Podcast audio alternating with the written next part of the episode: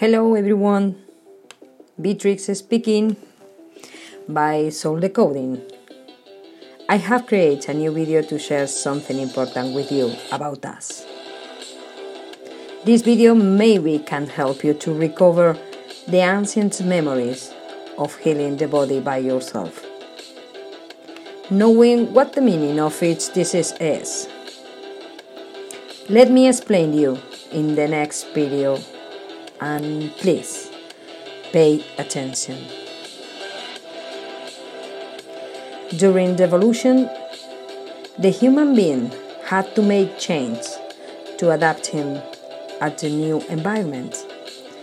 Like a decrease of the jaw to house more brain, gradual removal of body air, modification of the oral tract to be able to speak or sing, had to change enzymes in saliva to digest cereals. Well, this happened in times close to our era, like a few millions of years ago. Let's take a trip back in time and go back some 2000 years ago to find one of the first particles of life, the bacteria. These bacteria come together with another bacteria and formed unicellular organisms, which in turn unite and forming tissues, which also putting these tissues together and voila, appear organs. These come together and formed systems. Guess what happened next? Yes various systems comes together and formed one body. All this happened in a watery system, the sea. The result was a body that today we know as a fossil. Over time, we become jellyfish and another millions of different forms. Later, we begin to develop legs, vertebrae, etc.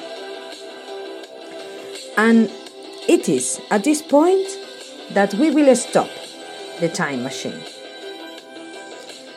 Why the nature has developed such complex and perfect organs in our body?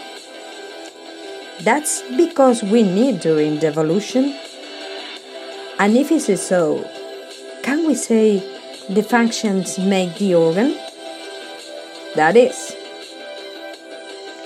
the organs of our body were created or built for some reason. And the most important thing is a meaning for a meaning. I hope I have succeeded in transmitting this important message to you.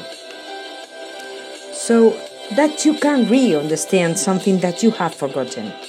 All your organs in your body have a meaning. Therefore, the disease is the result of a misuse of the body in the meaning of its parts. Thank you. See you soon.